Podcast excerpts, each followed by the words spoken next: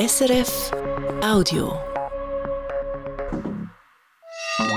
SRF 2 Kultur Wissenschaftsmagazin. Fossiler Strom, warum die Energie der Zukunft oft eine belastete Vergangenheit hat. Schillerndes Wasser, wie sich das simple Molekül wissenschaftlichen Theorien widersetzt. Und begehrte Diamanten, was die wertvollen Kristalle über Mensch und Erde erzählen.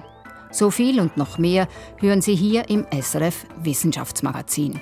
Am Mikrofon ist Katharina Bochsler. Schön, dass Sie dabei sind. Strom gilt als die Energieform der Zukunft. Mit möglichst wenig CO2 produziert, soll er das Klima retten und fossile Energieträger dereinst ersetzen. Strom statt Benzin, Strom statt Kohle, Strom statt Gas. Das heißt auch, wir werden künftig mehr Strom brauchen. Und wenn dessen Herstellung möglichst CO2-arm oder sogar CO2-frei sein soll, dann sollte er aus entsprechenden Energiequellen stammen. Doch eine globale Datenanalyse, die diese Woche präsentiert wurde, zeigt, der Großteil des Stroms weltweit wird noch immer aus fossilen Brennstoffen gewonnen. Daniel Theiss, du hast dir diese Analyse, die Global Electricity Review, angeschaut. Sag, was sind die wichtigsten Punkte? Ja, wie du gerade gesagt hast, ein Großteil, nämlich über 60 Prozent des Stroms weltweit, wird mit Kohle, Gas und Ölkraftwerken gemacht, wobei Kohle da den Löwenanteil ausmacht. Es wurden und werden auch laufend neue Kohlekraftwerke gebaut, insbesondere in Asien, um den steigenden Strombedarf zu decken. Wie stark steigt denn der weltweite Strombedarf? Der hat sich in den letzten 20 Jahren etwa verdoppelt. Das war ein kontinuierliches Wachstum. Insbesondere die Schwellenländer waren da die Treiber, etwa Indien und China. Und ein zweiter Trend in jüngster Zeit ist die Elektrifizierung von Sachen, die vorher fossil betrieben wurden, Stichwort Elektroautos oder Heizungen, du hast es erwähnt. Und die Kombination von diesen beiden Faktoren bedeutet ziemlich sicher, dass das Wachstum im Strombereich noch stark anziehen wird in den kommenden Jahren. Wenn nun dieser zusätzlich nachgefragte Strom zu großen Teilen aus fossilen Kraftwerken kommt, dann bedeutet das ja nicht wirklich Gutes fürs Klima. Die Stromproduktion ist heute weltweit für knapp einen Drittel des CO2-Ausstoßes verantwortlich, also schon eine ziemliche Menge.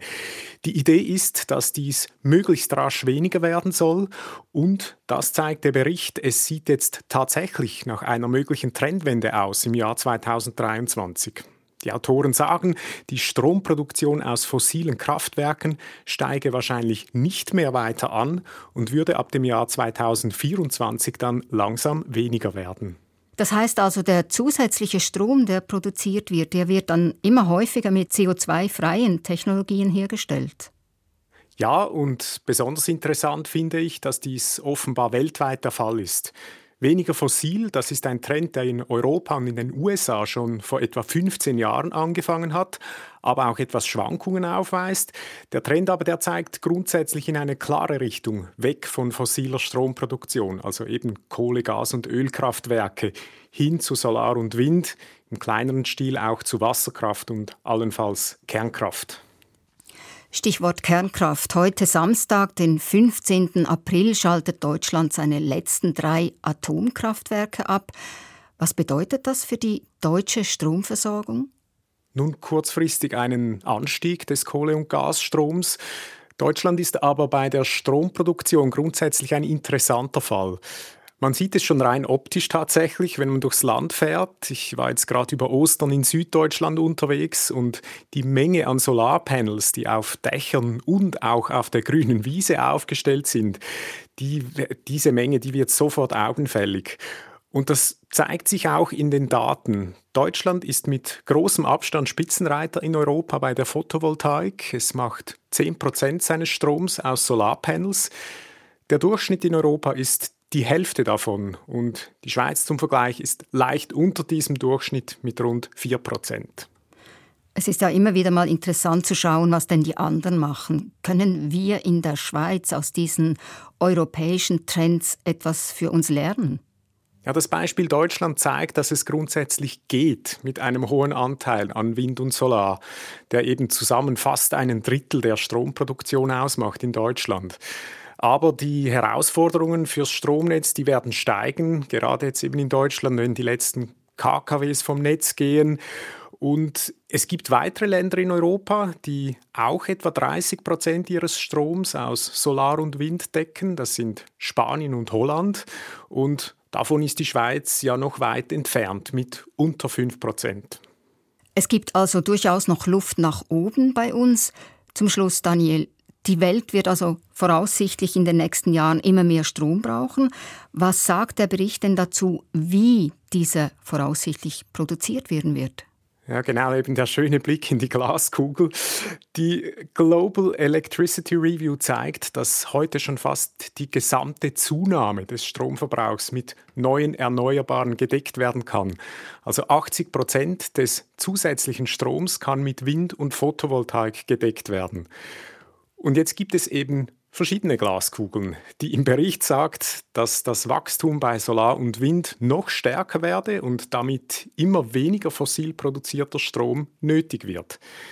Die internationale Energieagentur IEA war letztes Jahr nicht ganz so optimistisch und vermutet einen Rückgang, also eine Verlangsamung bei Sonne- und Windstrom.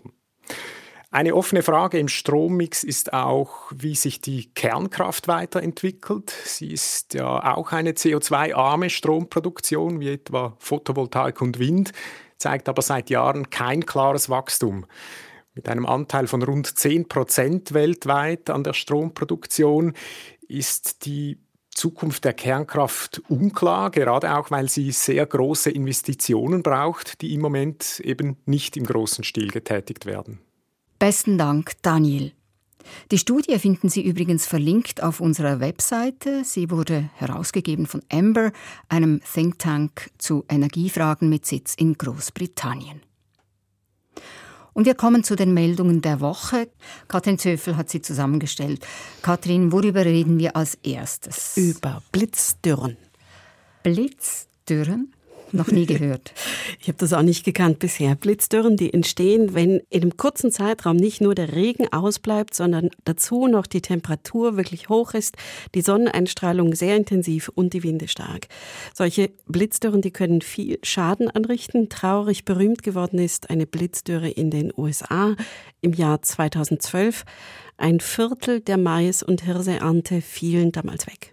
Ja, und eine neue Studie im Fachmagazin Science, die zeigt jetzt, dass solche Blitzdürren in den letzten 70 Jahren häufiger geworden sind und in Zukunft noch häufiger werden.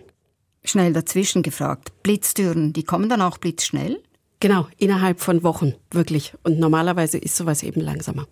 Und über die Gründe, lass mich raten, es liegt am Klimawandel. Ja, leider ja, es liegt am Klimawandel. Ich hole ein bisschen aus. Dürren sind etwas, das sich eher langsam aufbaut und mit der Zeit intensiver wird, oft über Jahre. Zu wenig Regen lässt den Boden austrocknen, dann sinkt der Pegel in Seen und Flüssen und je länger der Regen ausbleibt, umso heftiger wird es. Typisches Beispiel wäre das südliche Afrika zurzeit. Die Region ist jetzt schon im sechsten Trockenjahr und es wird zunehmend kritisch. Blitzdürren, die sind anders, die sind mehr vom Zufall abhängig, weniger von den Jahreszeiten. Es ist sehr viel unberechenbarer, wann und wo sie sich wie stark entwickeln und vor allem eben sie entstehen innerhalb von Wochen, also wirklich schnell. Du sagst, sie sind unberechenbarer. Kann man sie dennoch wenigstens halbwegs vorhersagen? Das ist eine sehr gute Frage. Prinzipiell müsste das eigentlich gehen, aber viele Wetterstationen messen die zwei wichtigen Kennzahlen dafür noch nicht routinemäßig. Erstens die Bodenfeuchte, die anzeigt, wie viel Wasser noch gespeichert ist im Boden. Und zweitens die Verdunstung, also den Verlust von Wasser aus Boden und Pflanzen in die Luft. Und das bedeutet dann, dass Wetterdienste nicht genug Daten haben, um Blitzdürren gut vorherzusagen. Forscher haben das mal ausprobiert in Oklahoma und haben die Bodenfeuchte täglich erfasst und die konnten mit den Daten dann aufziehende Blitzdürren um Wochen früher erkennen als die staatliche Dürrevorhersage, die eigentlich zuständig ist. Das wäre ja doch schon recht sinnvoll, das besser vorherzusagen. Ja klar, das würde viel nutzen. Das gibt den Landwirten immerhin ein paar Wochen zum Reagieren. Wer Wasservorräte hat, kann bewässern und das eben vorbeugend, bevor die Pflanzen Schäden zeigen. Und wenn man noch besser erfasst, wo Blitzdürren besonders häufig sein werden, können Bauern versuchen, auch sich zu wappnen. Eben zum Beispiel, indem sie gezielt Wasservorräte anlegen. Daten können also helfen. Ja, und beim nächsten Thema, da geht es eigentlich gerade so weiter. Da geht es um Daten zum Einfluss von Offshore-Windkraftanlagen auf Seevögel. Über Windkraftanlagen im Zusammenhang mit Vögeln hört man ja oft nichts Gutes. Stichwort Tod durch Rotorblätter. Das stimmt, wobei es riesige Unterschiede gibt. Die einen Vogelarten stören diese Windräder kaum, andere aber sehr. Das zeigt jetzt eine neue Studie zu Sterntauchern. Das sind so zierliche Vögel, die tief im Wasser liegen, wenn sie schwimmen, Körperlänge gut 50 bis 60 Zentimeter. Sie leben von Fisch, brüten weit oben im Norden in der Tundra und kommen eben zum Überwintern an die Nordsee. Um Windkraftanlagen in der Nordsee machen sie dabei laut der Studie im Fachmagazin Scientific Reports einen großen Bogen. In der Studie wurden 13 Windkraftanlagen in der deutschen Nordsee genauer untersucht und das Ergebnis im Umkreis von 10 Kilometern um jede dieser Anlagen waren das mehr als 50 Prozent weniger Sterntaucher. Das bedeutet auch, dass den Tieren mit diesen Anlagen messbar Lebensraum verloren geht. Und das merkt man auch direkt an der Populationsgröße, die fiel um fast 30 Prozent. In Zahlen in der Region waren es mal gut 34.000 Sterntaucher, jetzt sind noch gut 24.000 übrig. Beides ziemlich traurige Nachrichten, mehr Dürre durch den Klimawandel und weniger Vögel wegen Windkraftanlagen. Hast du noch was Schönes dabei, Katrin? Ja, mir ist noch was Hübsches in die Hände gefallen. Es geht um eine Elefantendame im Berliner Zoo die Bananen schälen kann. Das ist ja doch recht erstaunlich. Ich hätte jetzt nicht gedacht, dass Elefanten drauf stehen, die Bananen nur geschält zu essen. Ja, die essen die normalerweise ja so komplett. Das ist so mhm. das Bild, das man kennt. Die stopfen sie sich einfach ins Maul. Jetzt aber Pangfa, so heißt das Tier, die ist anders. Sie bricht die Banane, holt sich die Frucht raus und lässt die Schale liegen. Und übrigens, sie macht das nur mit gelben Bananen, die schon ein paar braune Flecken haben. Gelbe und grüne Bananen, die isst sie ganz. Also mit Schale und ganz braune, die rührt sie gar nicht erst an. Also richtig Gourmet. Wie kommt sie denn dazu?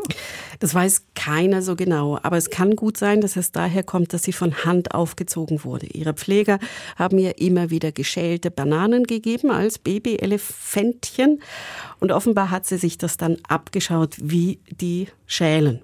Sie ist übrigens wirklich schlau. Wenn man der ganzen Horde Elefanten einen Haufen Bananen hinlegt, dann hat sie keine Zeit zum Schälen, greift sich erstmal so viel Bananen, wie sie kann und frisst die ganz. Aber eine, die hebt sie sich für später auf und schält sie dann nachher ganz in Ruhe.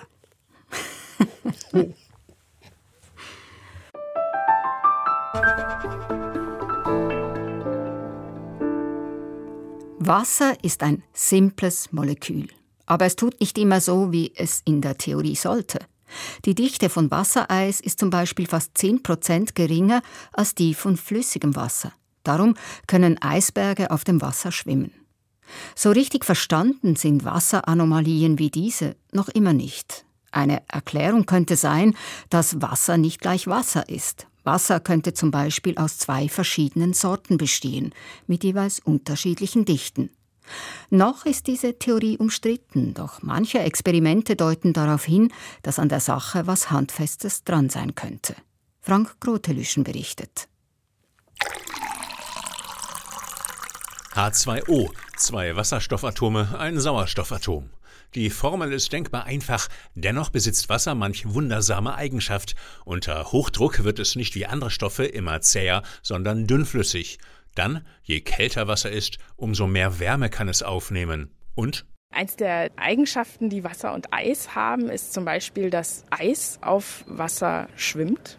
Das kennen wir alle. Aber trotzdem ist es eigentlich merkwürdig, weil wenn wir andere Flüssigkeiten anschauen, dann würde der Festkörper immer untergehen auf seiner eigenen Flüssigkeit. Und bei Wasser ist das eben nicht so.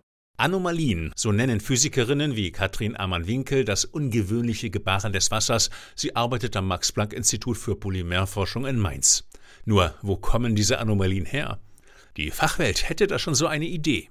Diese Anomalien, wie zum Beispiel die Dichteanomalie, könnten hervorgerufen werden durch ein hochdichtes Wasser und ein niedrigdichtes Wasser, was aber innerhalb von Pikosekunden fluktuiert. Diese Fluktuationen könnten dafür verantwortlich sein, dass Wasser eben diese anomalen Eigenschaften aufweist. Demzufolge gäbe es nicht nur eine Sorte Wasser, sondern zwei, wobei die eine, das hochdichte Wasser, gegenüber der anderen, dem niedrigdichten Wasser, eine bis zu 20 Prozent höhere Dichte aufweisen soll. Bei der hochdichten Phase kann man sich so vorstellen, dass die Wassermoleküle ein bisschen enger zusammenkuscheln, während bei der niedrigdichten Phase ich mehr Wasserstoffbrückenbindung habe, die die Wassermoleküle auf Abstand halten sozusagen. In einem gewöhnlichen Glas Wasser aber wandeln sich beide Phasen offenbar so schnell ineinander um, dass selbst die raffiniertesten Analysemethoden das nicht verfolgen können. Um dennoch weiterzukommen, schlägt die Fachwelt einen Umweg ein, einen Umweg übers Eis. Denn bei Eis gilt es bereits als sicher, dass es in zwei Varianten vorkommt, zumindest bei amorphem, also glasartigem Eis. Von diesem Eis gibt es zwei verschiedene Arten, ein hochdichtes und ein niedrigdichtes amorphes Eis. Dieses hochdichte Eis hat eine 25 Prozent höhere Dichte als das niedrigdichte Eis. Und wenn ich das einfach nur auf den Tisch lege, dann sieht es aus wie ein Popcorn, das auseinanderplatzt. Das hochdichte Eis wird bei Raumtemperatur flugs zu Eis niedriger Dichte, deshalb der Popcorn-Effekt. Ammann Winkel und ihre Leute tauen in ihren Experimenten winzige Proben aus hochdichtem Eis schlagartig auf und beobachten das mit ultrakurzen Röntgenblitzen. Dabei sollte, so das Kalkül, das hochdichte Eis für einen Moment zu hochdichtem Wasser werden, was ein schlagkräftiges Indiz wäre für die Existenz zweier Wassersorten. In den letzten Jahren ist es uns in der Tat gelungen, kurze Aufnahmen von dieser hochdichten Flüssigkeit zu machen, die dann innerhalb von 10 Mikrosekunden in die niedrigdichte Flüssigkeit übergeht. Das ist jetzt zunächst ein Messpunkt, der einen guten Hinweis darauf gibt, dass es in der Tat so ist. Um die Fachwelt zu überzeugen, sind aber noch weitere Messungen nötig, und sollte sich dann die Theorie der beiden Wassersorten bewahrheiten, wäre unter anderem auch die Dichteanomalie des Wassers endlich erklärt. Also wir denken, dass bei 4 Grad der Anteil dieses hochdichten Flüssigkeit so hoch ist, dass es eben genau dort die höchste Dichte aufweist. Und damit wäre dann klar, warum Eisberge eine geringere Dichte besitzen als kaltes Wasser und deshalb auf dem Meer schwimmen, statt unterzugehen. Wasser und sein undurchsichtiges Verhalten. Das war ein Beitrag von Frank Grotelüschen. Und jetzt geht's bei uns um ganz besondere Glitzersteine. A kiss on the hand may be quite continental, but diamonds are a girl's best friend. Diamanten seien die besten Freunde einer Frau, singt Marilyn Monroe da in diesem legendären Lied aus dem Jahr 1953. Und sie sind es offensichtlich noch heute. Diamanten werden heute weltweit gefördert. Der Handel mit Rohdiamanten läuft aber noch immer hauptsächlich über eine Stadt, über das belgische Antwerpen. Seit Jahrhunderten ist Antwerpen die Diamantenstadt schlechthin. Diamanten sind aber nicht nur als Schmuck begehrt, sondern auch als wissenschaftliche Schatztruhe. Wer hineinblickt, sieht nicht nur Schönheit, sondern auch Geheimnisse unserer Erde. Denn Diamanten kommen aus tiefster Tiefe und verraten etwas über die Zusammensetzung und Geschichte des Erdmantels. Hören Sie eine Reportage aus Antwerpen von Christian von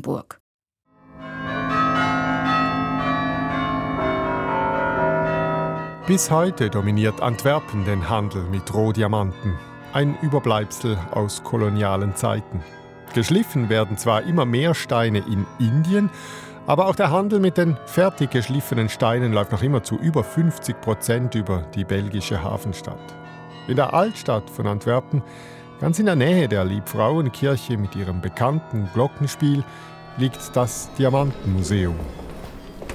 Hier treffe ich Katrin Röchu, Sie leitet das Museum. We go now to the second floor, to the first room of our just uh, reopened uh, new exhibition. Den elektronischen Museumsguide am Ohr lassen sich die Besucherinnen und Besucher hier im gut bewachten Raum erklären, woher die Diamanten kommen. Botswana, Kongo, Australien und bis vor kurzem vor allem aus Russland.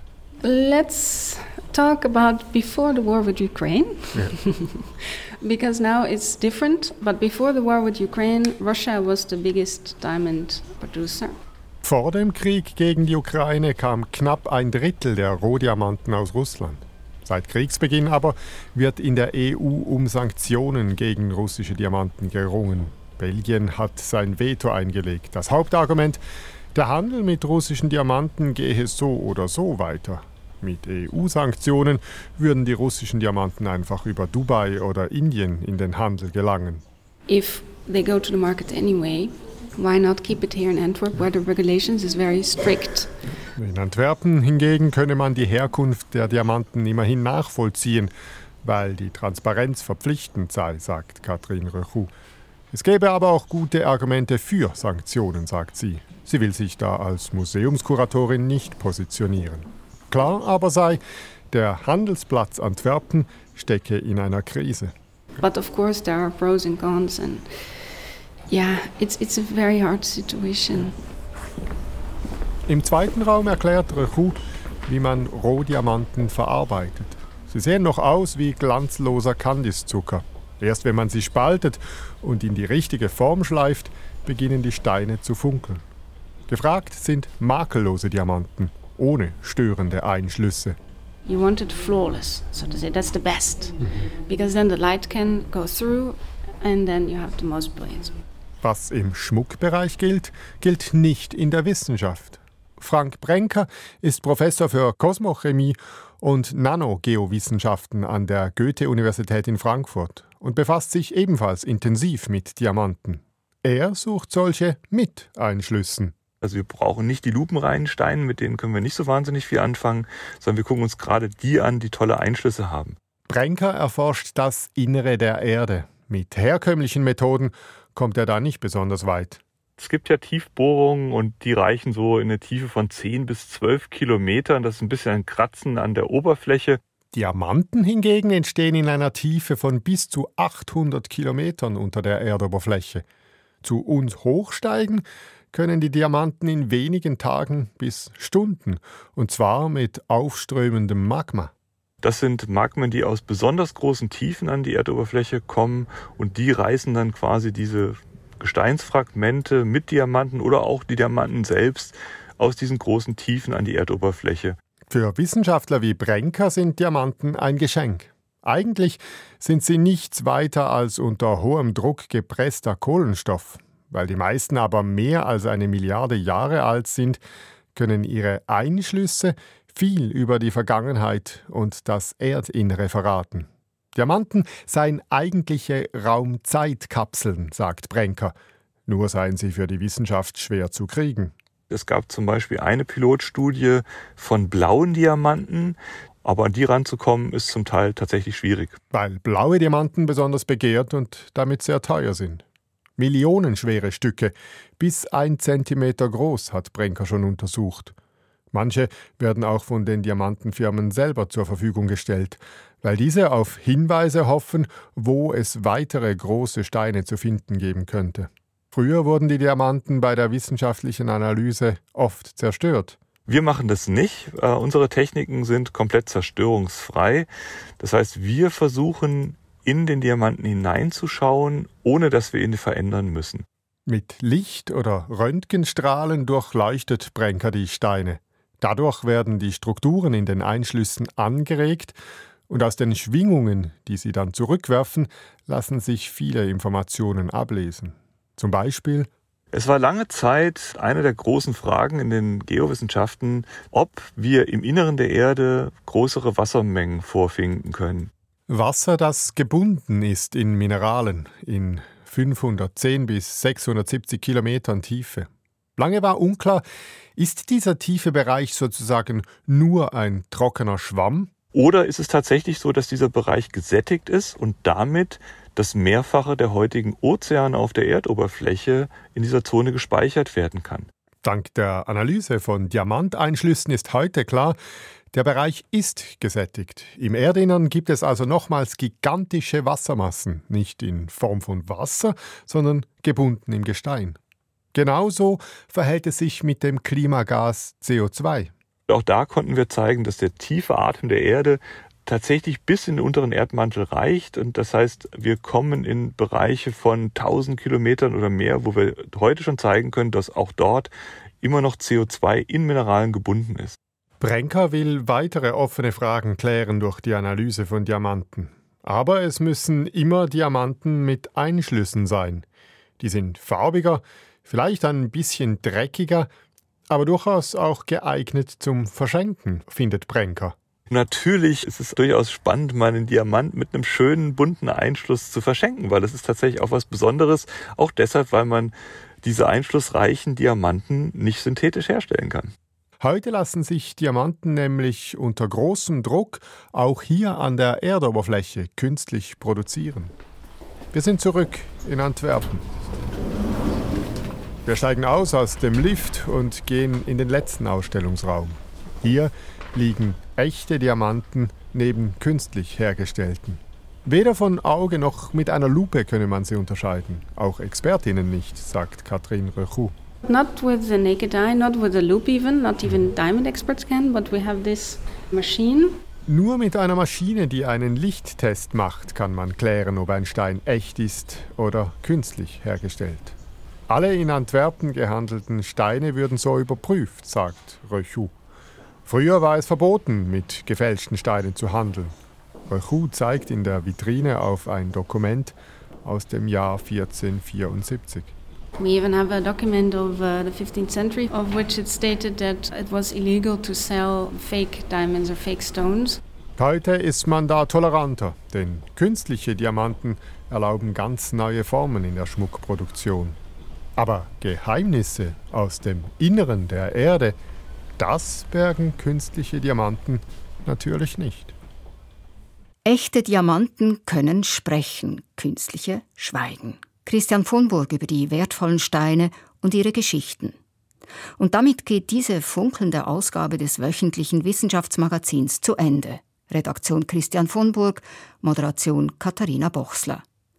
Und bevor hier Schluss ist, noch dies. Kopf voran, der Podcast der SRF Wissenschaftsredaktion hat Nachwuchs bekommen. Das Baby heißt Kopf voran Talk und das bedeutet, es gibt jetzt doppelt so viel Kopf voran für Sie. Zu finden auf srf.ch und überall, wo es Podcasts gibt. Die erste Folge ist bereits online.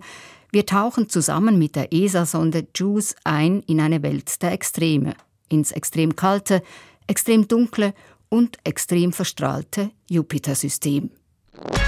Das war ein Podcast von SRF.